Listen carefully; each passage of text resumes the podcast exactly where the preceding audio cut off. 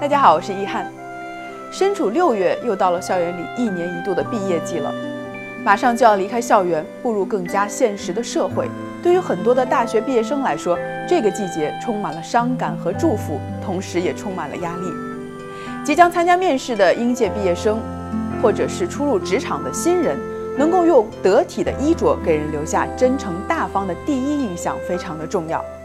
对于男生应该如何的穿着去面试，大家不妨参考我在小白鞋那期节目中列举的几种搭配方式，我觉得十分的帅气，也很适合职场。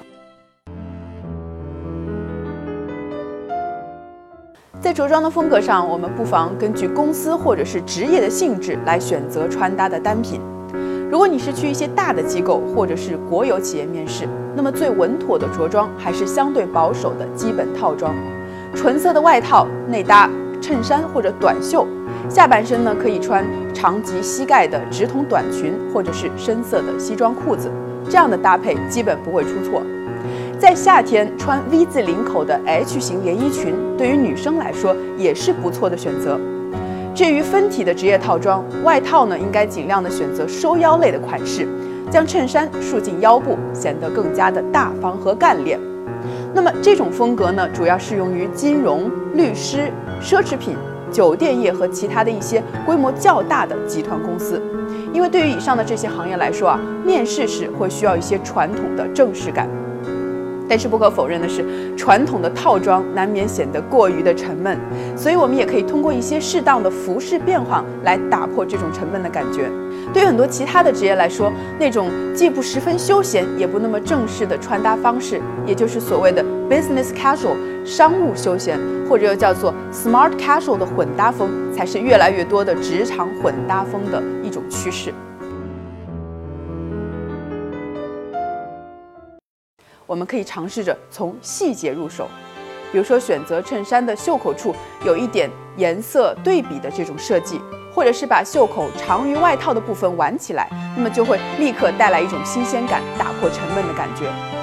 鞋子和袜子的搭配呢也很重要，我们可以选择亮一些的颜色，让你看起来更加的自信。说到皮鞋啊，我觉得皮鞋最好是避免细跟。如果你平时不太适应穿高跟鞋，那鞋子的高度呢，最好是在五厘米到七厘米之间，穿起来呢会很舒适，内心会更有安全感。其实这个高度啊，也是职场女性穿的最多的鞋子的类型。如果是对于外形要求比较高，或者说希望穿出职场高挑的形象气质，我个人觉得穿八厘米以上，呃，这种高跟鞋也不是不可以。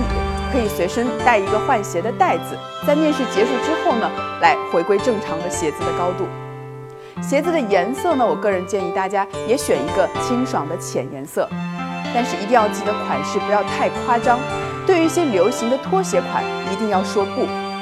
而且除非是搭配高跟鞋啊，否则牛仔裤我个人也不太建议。风格一定不要太休闲。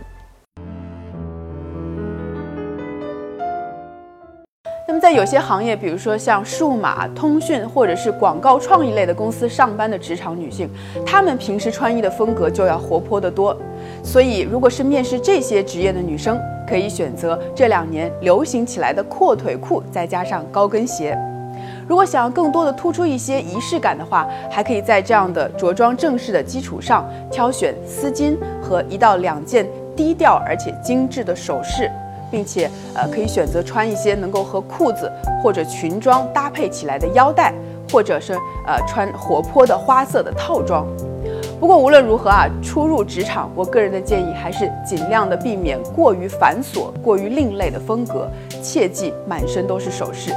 如果你已经不是第一次面试，或者是针对那些想要更多的展现个人风格的女生，可以考虑用突出柔美线条的长裙来搭配小香风的外套，或者是加入丝巾类的单品来进行色彩上的混搭。